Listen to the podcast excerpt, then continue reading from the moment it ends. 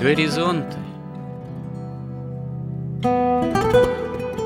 Авторская рубрика протерея Андрея Спиридонова и Георгия Лодочника Люди, явления, события –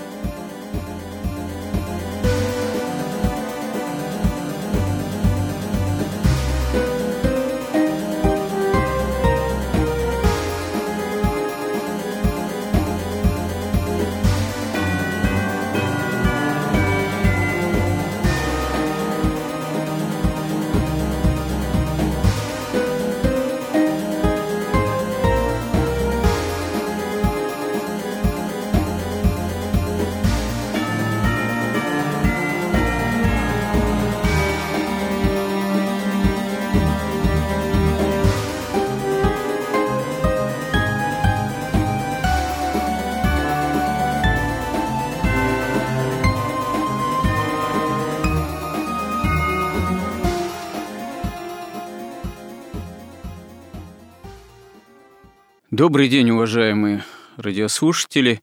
В эфире радио Благовещение и в нашей постоянной рубрике «Горизонты» мы с моим постоянным же собеседником Георгием Лодочником беседуем о самых для нас насущных темах, как нам представляется, говоря о вообще современных, так сказать, основных каких-то мировоззренческих понятийных категориях – которые исповедует современный человек э, применительно, собственно говоря, к возможному пониманию полноты христианского мировоззрения, святоотеческого.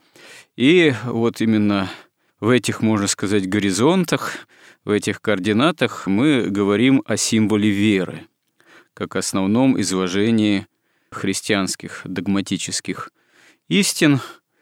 И, конечно, разного рода толкований, прежде всего святоотеческих символов веры достаточно много, и мы это тоже имеем в виду. Но прежде всего мы стараемся говорить о символе веры применительно к пониманию современного человека. Ну, у современного человека, может быть, далеко не всегда воцерковленного христианина, но как-то все-таки старающегося какие-то истины для себя определить, Парадокс э, нашего времени в том, что достаточно много еще людей, и русских людей, отождествляют себя с христианством, с православием, потому что у нас все-таки большинство населения крещенные, и крещенный человек, он, в общем-то, так или иначе себя все-таки по отношению к христианству, к православию как-то позиционирует. Иногда это бывает, ну, скажем так, на каком-то таком уровне общем, приблизительным, потому что мы все русские, потому что вот мы с детства крещенные, и детей надо крестить вот по тому или иному поводу.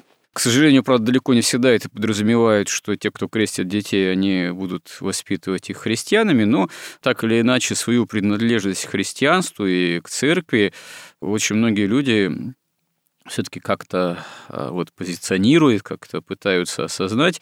И это даже заметно, например, потому что Сейчас, когда для того, чтобы крестить ребенка в русской православной церкви, нужно пройти хоть какую-то небольшую катехизацию родителям или крестным. И вот современный священник, он вот часто сталкивается с тем, что приходят люди э, вот на катехизацию или уже на крещение собственных детей, имея некие очень такие общие представления, уже что-то они о символе веры знают, то есть современный человек с символом веры все таки так или иначе, вольно или невольно, ну, что называется, сталкивается.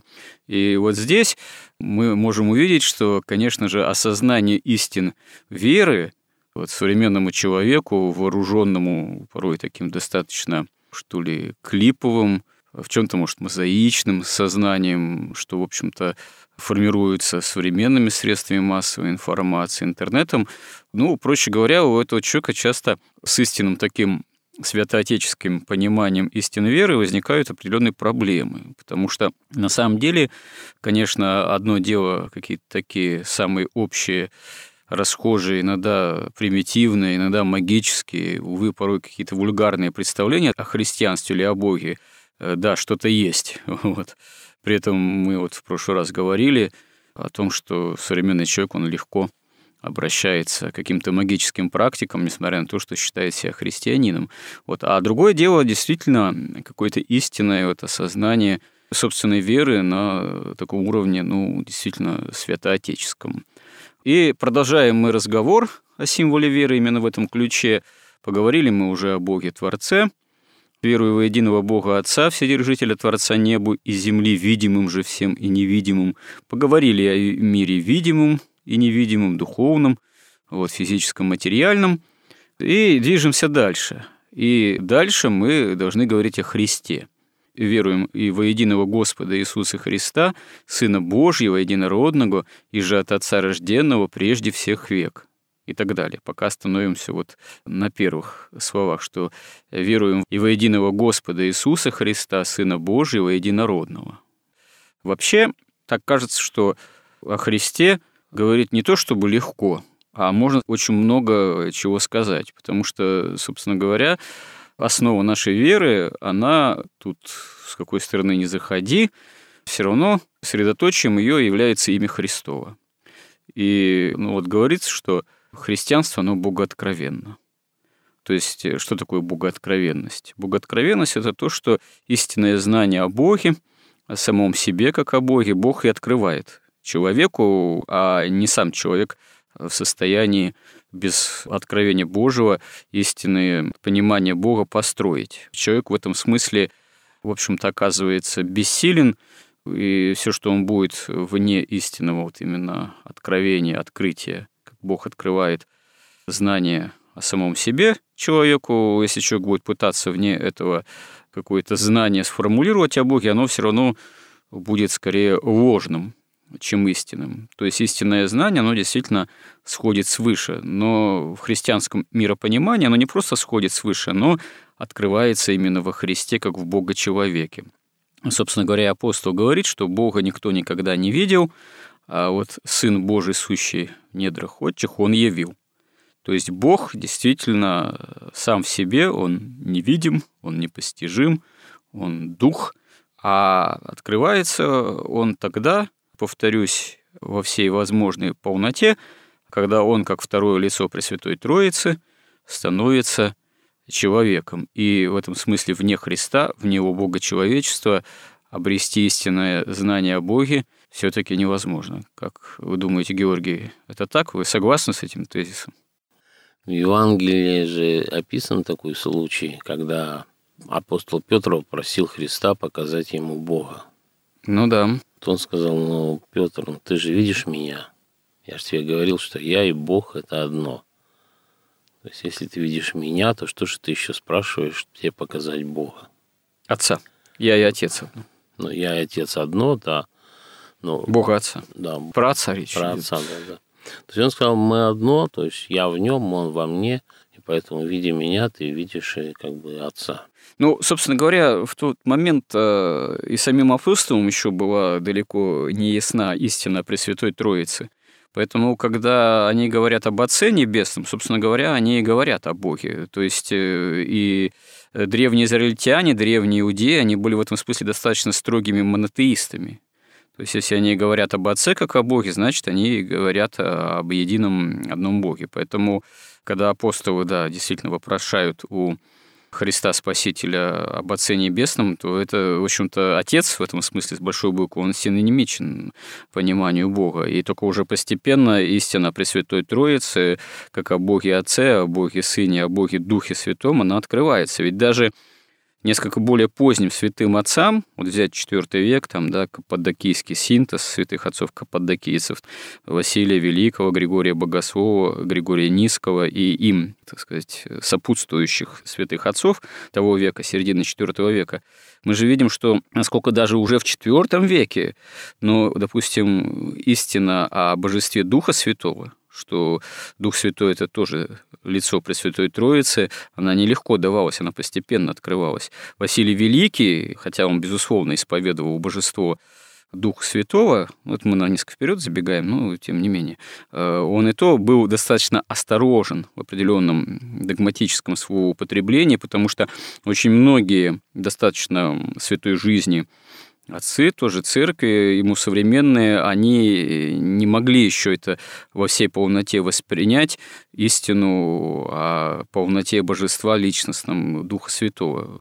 Кстати говоря, и в символе веры, это принятым э, на Вселенских соборах, э, прямо не именуется же Богом Дух Святой. О Духе Святом говорится далее и в Дух Святаго Господа Животворящего, и же от Отца исходящего. То есть настолько истина а Пресвятой Троице, о равночестности лиц Пресвятой Троицы, она постепенно открывается для человеческого ума и сердца, даже уже вполне мыслящих сердец, вот, э, скажем так, в русле Евангелия. Ну да, вот в отличие от всех других религий, мне тоже кажется, отец Дмитрий Смирнов тоже рассказывал, да, как он встречался с каким-то индуистом, и индуист говорил, вот слушайте, ну, ваша религия, она какая-то ну, лукавая, потому что, ну как же вы говорите, что знаете Бога? И вообще, что вы дети Божьи, когда Бог – это такое вот совершенно недоступное, недостижимое пониманию, какое-то такое существо абсолютно неведомое. И вот он говорит, что да, для индусов оно абсолютно неведомое. А для нас Бог, Творец всей Вселенной, Он стал нашим Отцом – потому что мы все усыновились через Христа.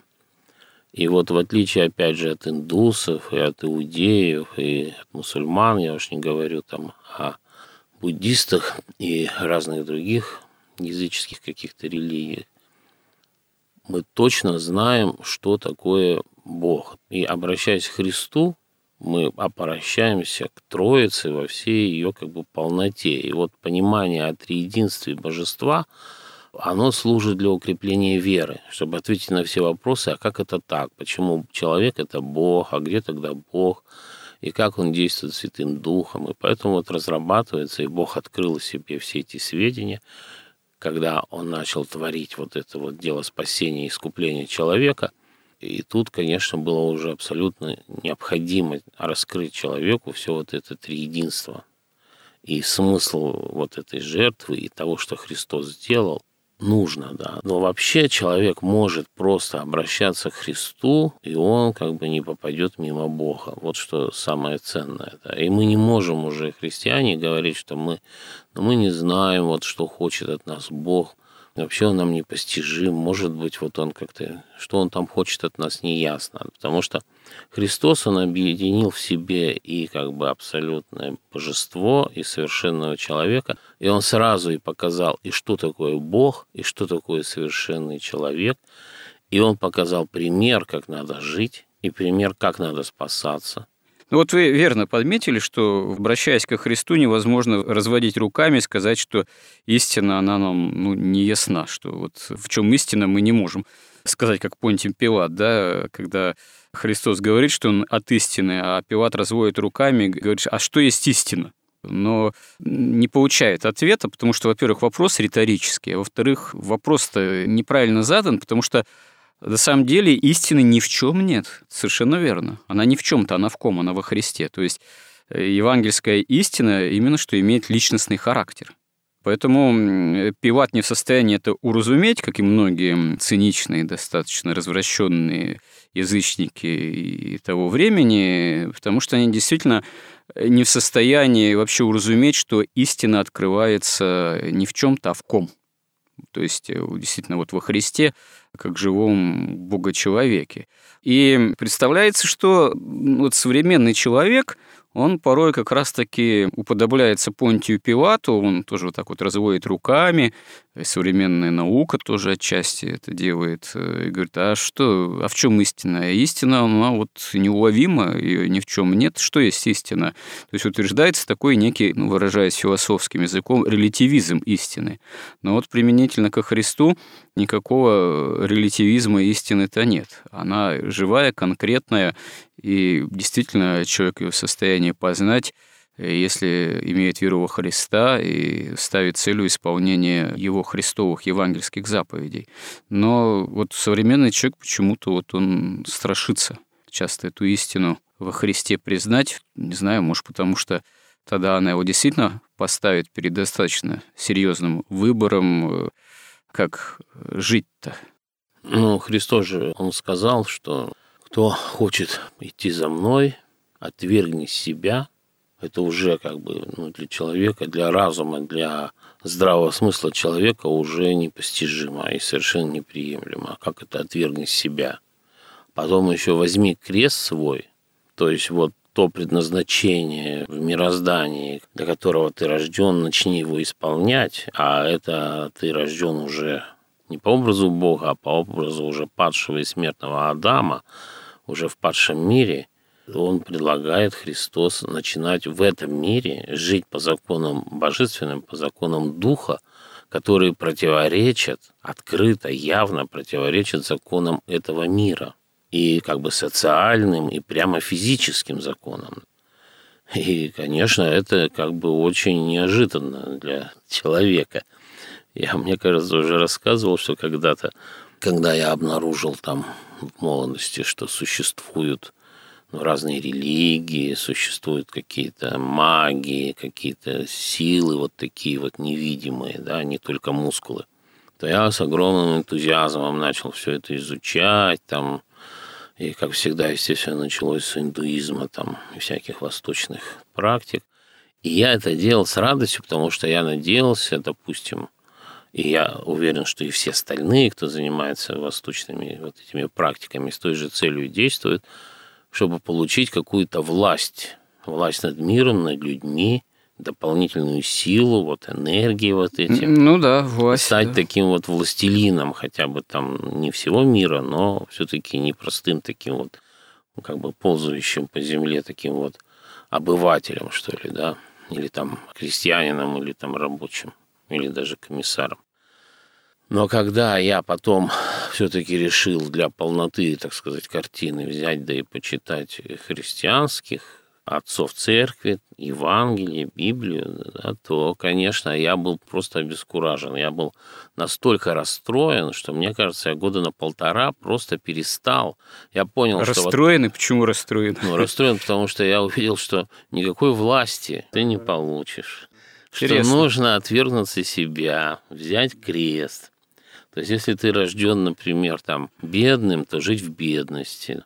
И То есть это вас так вот впечатлила нравственная сторона вот евангельских императивов таких? Нет, мне именно, что я понял, что вот те устремления к власти, они как бы недостижимы, потому что правда не там, а правда в Евангелии. Но эта правда настолько неприятна, и она настолько неприемлема, я даже как бы уже жалел, что я вообще это прочитал.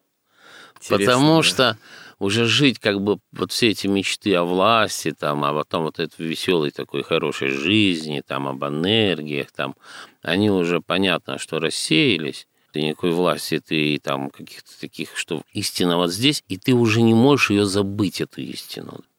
Если ты можешь там что-то там в науке усовершенствовать, изменить, то тут ты уже ничего сделать не можешь, ты уже истину увидел, она тебе абсолютно неприемлема и не нравится, но сделать ничего нельзя, и надо просто привыкать к этой мысли. И вот у меня года полтора, по-моему, ушло, просто пока я снова пошел, когда-то меня крестили, значит, явился в церковь вообще.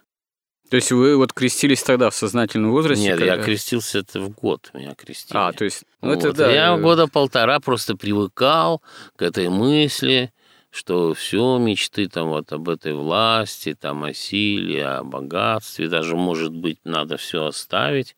Интересный опыт. Да. Вот. И это, без сомнения, любой человек, ну, есть, конечно, люди, как бы от рождения настолько чистые сердцем, что ну, по-разному бывает. Вы да. знаете, вот у меня, как э, было тоже в сознательном возрасте, уже где-то в возрасте э, там 21-22 лет, просто я сам с детства тоже был крещен бабушкой э, в деревне там в Чувашской, вот. А так до 20 лет где-то, в общем, ничего о церкви толком и не знал, потому что мы жили с родителями в городе тогдашнем Свердловске, нынешнем Екатеринбурге, там вообще была единственная, по-моему, церковь на весь почти полутора миллионный город тогда. Вот. И Евангелие даже вообще негде было взять. Но уже вот в возрасте 20 где-то лет, когда я учился в литературном институте, наконец я взял в руки Евангелие, и когда я его прочитал, Но, вы знаете, у меня не было, вот, как вы вот рассказываете про свой опыт, довольно любопытный от этого, скажем так, некого расстройства из-за того, что тут никакой власти не найдешь вот над миром, там, людьми другими. Но я как-то был предан идее какого-то вот литературного, там, творческого, писательского служения. А тут-то получается, оказывается, что вот, прочитав Евангелие, ну, я сразу как-то так для себя определил, что да, вот истина должна быть во Христе или ее вообще нет. Но если истина во Христе, тогда следующий вывод был для меня очевиден, что все, что прямо со Христом связано, так или иначе, и церковь, она истинна. Значит, надо искать пути, как прийти в церковь. Но одновременно э, возник, ну, может, не кризис, но в каком-то смысле возникло понимание тоже, что литература – это далеко не самая высшая ценность, и какой смысл служить искусству, там, только литературе самим по себе, а не Христу. То есть это как тоже постепенно потихоньку это во мне понимание возникало, ну, что, в общем-то, потом в дальнейшем мою жизнь тоже довольно серьезным образом изменило. То есть это вот все к тому же, да, что если истина во Христе открывается, и ты понимаешь, что истина действительно она во Христе и больше ни в чем, ни в литературе там какой-то или не в искусстве, и тем более, как говорите, там не в поиске власти над людьми. Вот, конечно, и литература и искусство могут и служить и Господу, всякое дыхание хвалит Господа, но никакая литература, никакое искусство, ничто в этом мире не выше Христа, как истина. Но если не служить Христу, то и никакой литературы не получится настоящей. Ну, это, знаете, это вопрос непростой. Вот, кстати, интересный это вопрос, да. Вот одна наша великая культура, вот мы начали наши горизонты с разговора о Толстом. Вот, ну, Толстой же великий гений, художественный писатель.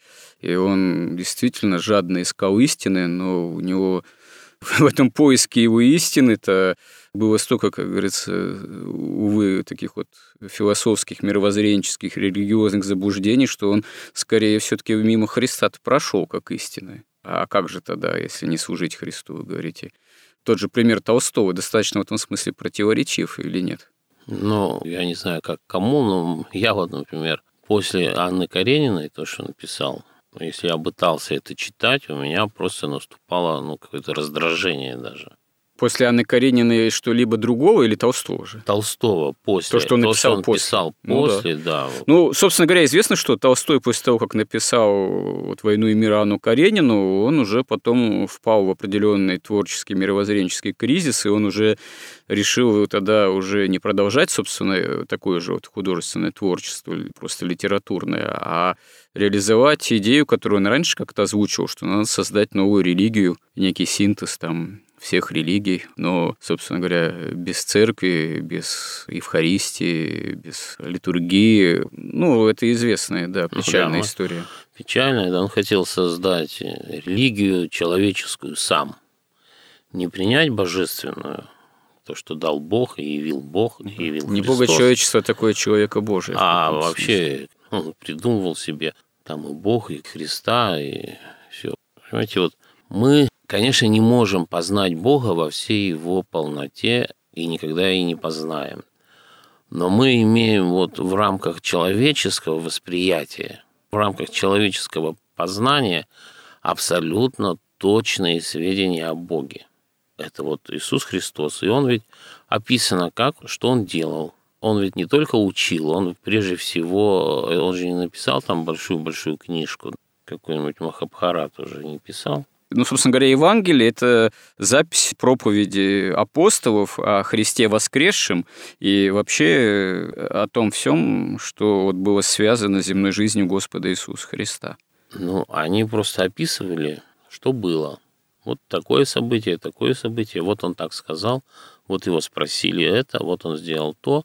И совершенно простейшим языком очень короткие истории – и в то же время в них абсолютно бесконечное содержание. То есть вот все, что человеку нужно, там, конечно, содержится. Единственное, что современный человек через 2000 лет, он уже там не понимает многих деталей. Ну вот, собственно говоря, ведь Евангелие, ну вот, я думаю, любой христианин имеющий маломальский опыт жизни, так сказать, христианской попытки, имеющий такой опыт приобрести, он знает, обращаясь к Евангелию, что Евангелие неисчерпаемо. Это не просто какая-то сухая запись там, того, что было, какая-то стенография, вот, а это действительно Слово Божие, которое записано именно вот в таком богочеловеческом ключе. Безусловно, апостолы своим человеческим миропониманием, самосознанием, своей душевной, духовной, ну да, сердечной деятельностью в этом принимают участие, и Евангелие они не под какую-то тоже диктовку свыше записаны они именно записаны посредством именно такого богочеловеческого понимания, как осуществляется спасение наше во Христе, как действительно откровение Божие, именно откровение Пресвятой Троицы осуществляется. Хотя своего понятия Пресвятая Троица в Евангелии мы не найдем, оно уже позже сформулировано святыми отцами в русле именно евангельского же понимания. Но я повторюсь, что действительно каждый христианин знает, что в этом смысле Евангелие оказывается и не просто какой-то такой сухой записью проповеди, а это действительно Слово Божье, оно неисчерпаемо. Ты живешь, проживаешь свою жизнь, если ты обратился ко Христу в молодом возрасте, в юном или с детством, это большое тоже преимущество, потому что ты имеешь времени больше познать Бога через Евангелие в том числе. Вот обращаясь каждый раз к Евангелию, ты понимаешь, что даже ты уже дожил до зрелого возраста, уже умудрен сединами, вот, и, а Евангелие, оно тебе продолжает вновь и вновь открываться, как некий такой неисчерпаемый источник, как, можно сказать, действительно бездна премудрости. Но, с другой стороны, мы видим действительно в течение истории, как таковой, человеческой, уже христианской, вот после воскресения Христова, попытки как-то Евангелие, евангельскую истину рационализировать, сделать какой-то более простой, более удобный, что ли, понятный. Собственно говоря, ведь реформация, и протестантизм, и секты те или иные, они этим-то и занимаются. Ведь и вот попытка одна из таких действительно впечатляющих э, как раз-таки в нашей недавней культурной истории, это как раз вот попытка Льва Толстого рационализировать в крайней степени Евангелие. Ведь известно же, что он даже издал свое Евангелие, переписал Евангелие, выкинул из Евангелия всю мистическую чудесную сторону, сделал из Христа простого человека, проповедника некоторых нравственных истин, таких вот самих по себе, на которых человеку надо ориентироваться. Но надо признать, что это в кавычках Евангелие Толстого, оно производит такое действительно жалкое, в общем-то, убогое впечатление, потому что если из Христа сделать просто человека, просто некого юродивого проповедника, вот с неясным происхождением, так сказать, и потом, в конце концов, которого убивают, и на этом все заканчивается. Но вот он говорил о том, как надо жить. Опять же, Толстой тут много говорит о любви, но любовь у него ведь получается тоже тогда несколько странная, потому что Евангелие он рационализировал, отсек все мистическое, все, в собственном смысле, божественное, сделал, повторюсь, из Христа простого человека – и тогда вот эти понятия нравственности любви, они что-то как-то становятся и вовсе тогда непонятными. Они, как говорится, зависают, потому что если так обкорнать Евангелие, истину обкорнать, то от истины ничего и не остается. Мне часто кажется, что Евангелие – это вот даже не книжка, это не история, это не текст даже, это нечто такое, что имеет собственную такую сущность просто, да. Это какое-то в мироздании появился такой вот объект, просто вот удивительной глубины, в котором, как в кристалле, как бы все мироздание содержится. А вот и четыре Евангелия – это как такие четыре грани или такие четыре входа, через которые вот в эту бесконечную глубину можно там всю жизнь погружаться, и какого бы уровня не достиг, все равно там еще как бы очень далеко. Поэтому, конечно, как-то там переделывать Евангелие, переписывать. Но я тоже, вот, по-моему, уже раз как-то мы об этом говорили, что когда уже даже я стал Евангелие читать, то очень многое мне настолько не нравилось, что я пытался воспринять это не буквально, а как бы аллегорически, что ничего страшного нет там. Допустим, крест, ну ладно, там отвергнуться себя тоже как бы так не очень. И я вот не помню, какое место было, что там года два я его не видел, когда читал. Настолько разум сопротивлялся просто вот этим вот сведениям. И через какое-то время, а иногда мне казалось, ну тут вообще это вот написано, тут, видимо, написали там случайно что-то, но это уж точно этого быть не может. Это как-то ошибочно там ну, написали. И просто год за годом, когда я уже убедился, что всегда право Евангелия, и что уже просто надо верить. Понятно, что там даже есть и в богословии целая наука, оправдание Бога, то есть почему вот, тут страдания и смерть, это там все подробно обсуждается. Но и как само понимание вот триединства божества, мне кажется, это все нужно для укрепления веры. Чтобы наступил когда-то однажды такой момент, что человек уже говорит, ну вот больше я не сомневаюсь. То есть я потратил там, допустим, три десятилетия на эти все исследования. Ну, кто-то я... тратит десятилетия на исследования, кто-то сразу принимает. Тоже от человека, получается, зависит. От человека, да. Ну, все зависит, да. Есть люди с чистым более сердцем, для них это все естественно, и они сразу принимают. Есть люди вот такие склонные, видимо, к какой-то эгоизму власти. И для них это тяжелее дается. Кто-то более склонен, может быть, там, к удовольствиям и просто к выгоде и каким-то семинутным. И вообще не интересует. Это все отвлекает от зарабатывания денег или, допустим, пойти там или в театр, или вообще в какой-нибудь бордель. Поэтому просто не до этого сейчас. Да, и вот эта вот как бы смерть, она в нее не верится же человеку. Что значит человеку в смерть не верится? Смерть это вообще самая очевидная вещь. Она очевидная, но, очевидная. но до последнего, вот пока человек не погружается вот во всю эту глубину, в том числе и жизни, и смерти, ему кажется, что смерть это то, что случается с другими. Это вот я даже читал у многих писателей в той или иной форме это выражалось что когда даже он видит мертвого человека, он, конечно, столбенеет, он ужасается, но все равно на себя он как-то до конца это не может примерить. То есть для этого уже нужно вот все-таки понимание такое, ну, какое-то глубинное вообще, и уже существенная работа по ну, во-первых, работа потому, чтобы вот э, реальность принимать такой, какая она есть. Ну, конечно, это в каком-то совершенстве доступно только святым, но все-таки по сравнению с той вот аберрацией, искажением, в каком современный человек находится, что ведь вот в центре мироздания его находится он сам. И дальше он смотрит, а где какие деньги, удовольствия, как заработать деньги, что за них можно купить. Потому что если бы человек мог бы видеть все-таки вот это все невидимое, да, о чем мы говорили, конечно, ему было бы совсем никак не до денег и не, не до удовольствия. А деньги тоже постепенно невидимыми становятся. Они постепенно из бумажных превращаются, как известно, в цифру. Уже часто можно расплачиваться там только карточкой или вообще там онлайн в интернете деньги туда-сюда переводить, кидать, которых ты можешь даже уже и в руках не держать. Как а раз. между тем-то для человека это все равно реальность.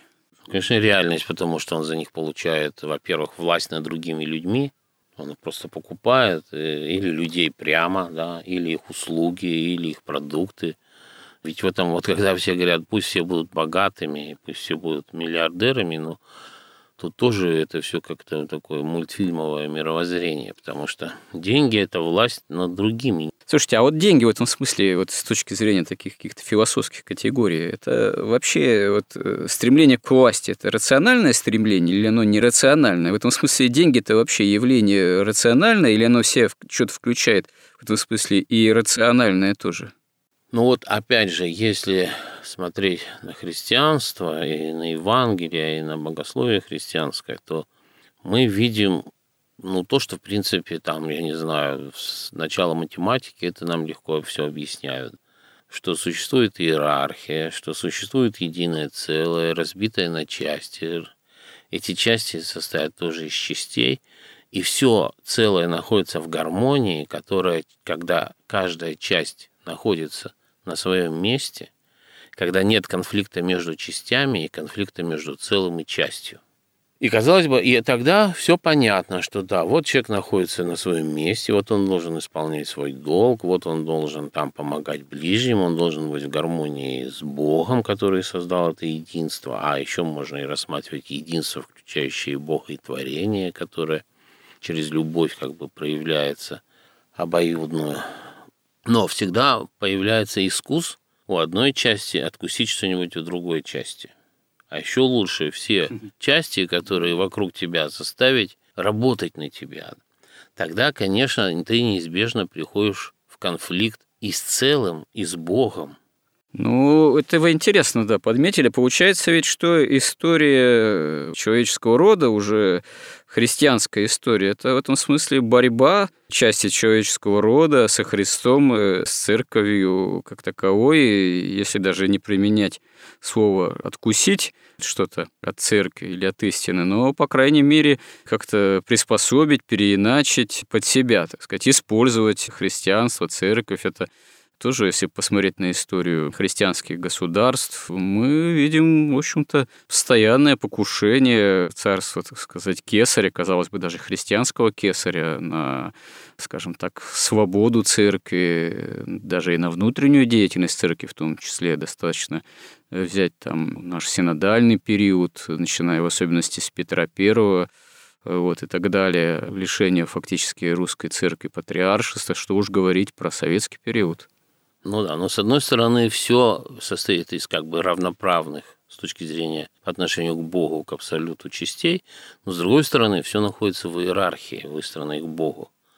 И, конечно, тоже появляется, понимаете, так бы было очень грубо, уж слишком как бы бесчестно сказать, что вот мы все равны, и давайте все равно вы на меня работаете, да, потому что я вот все-таки умнее вас. Это как-то грубо.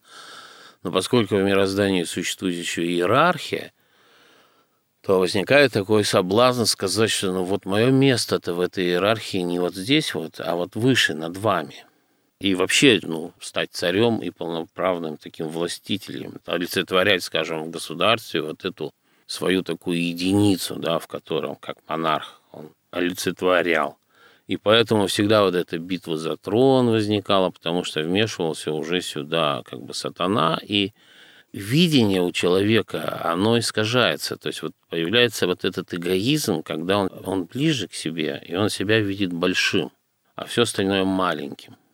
И первое вообще, первое слово, первое разделение, которое человек делает логически, там, я не знаю, в каком-то самом, наверное, раннем детстве, когда он начинает отличать себя и все другое. На первом этапе у него «я» равно всему остальному. А некоторые даже быстро приходят к убеждению, что я намного важнее, чем все остальное, потому что до остального, включая Бога, дела мне никакого нет. Мало того, меня Бог создал, меня не спросив, и поэтому сейчас уже Бог вечно должен мне вообще. Он же не спросил меня. То есть Человек уже не испытывает это чувство благодарности, естественное, за то, что он создал. Он не испытывает чувство благодарности к родителям, которые его родили. У него вот это «я» становится в центре мироздания. А когда таких людей много, естественно, переходим к насилию, обману, коварству, заговорам, там, убийствам. Или вот, например, вот современным способом это медленное плетение, вот собирание вот этих сил и денег, да, вот этой власти, потому что каждый доллар там, вы предъявляете доллар кому-то, и человек исполняет вашу волю. Ну, то есть все-таки получается, что вот это вот я, эгоистически раздуваемое в человеке, оно в неких так сказать, движениях благодаря жизненному устроению человека, оно входит в определенные, с одной стороны, противоречия с евангельской истиной, потому что, наверное, это вот в нашем мире в особенности в системе того, что мы называем общество развитого потребления, довольно сильно выражено. То есть в этом смысле деньги действительно, если они уже не просто как некий рычаг и средство в экономике, имеют место быть, а когда они оказываются переплетены со страстями человеческими, со страстью сребролюбия в том числе, это, собственно говоря, заставляет человека осуществлять жизнь таким образом, что это, собственно говоря, с истиной евангельской, с откровением Божиим входит в довольно серьезное противоречие. Ну вот поэтому человек не может принять Христа как Бога, вот такой человек, да, потому да. что он аппроксимирует свои как бы ценности личные, аппроксимирует в какой-то в абсолют. Ему кажется, что Бог, ну также иудеи думали, что Бог это тот, у которого все деньги мира, у которого вся власть мира. Ну да, да, да. Который все силы мира, да, он должен явиться во всей своей такой грозной, как бы, таком величии и подобны им, только сильнее. Собственно, да, и это и уже в евангельской истории явлено, можно сказать, такой соблазн Израиля, как соблазн от построения царства именно чисто земного, имеющего чисто земное могущество в земных масштабах, а не царство небесное. То есть у них все наоборот, они считают Бога подобием себя, только возведенным в какой-то абсолют. А когда является Бог вот такой вот в хлеву, рождается, и трости надломленно не переломит или на курящегося не угасит, то для них это, как опять же писал апостол Павел, Павел это для язычников безумие, а для иудеев соблазн. Ну, царство мое не от мира сего, это никак не могло вместиться во многих современников Христа. Это так. Да, собственно говоря, и, видимо, это во все времена, так во все века. Но я думаю, мы еще продолжим в следующих сюжетах наших горизонтов говорить э, о Христе именно вот применительно к символу веры как таковому. Храни Господь. Горизонт на радио Благовещение.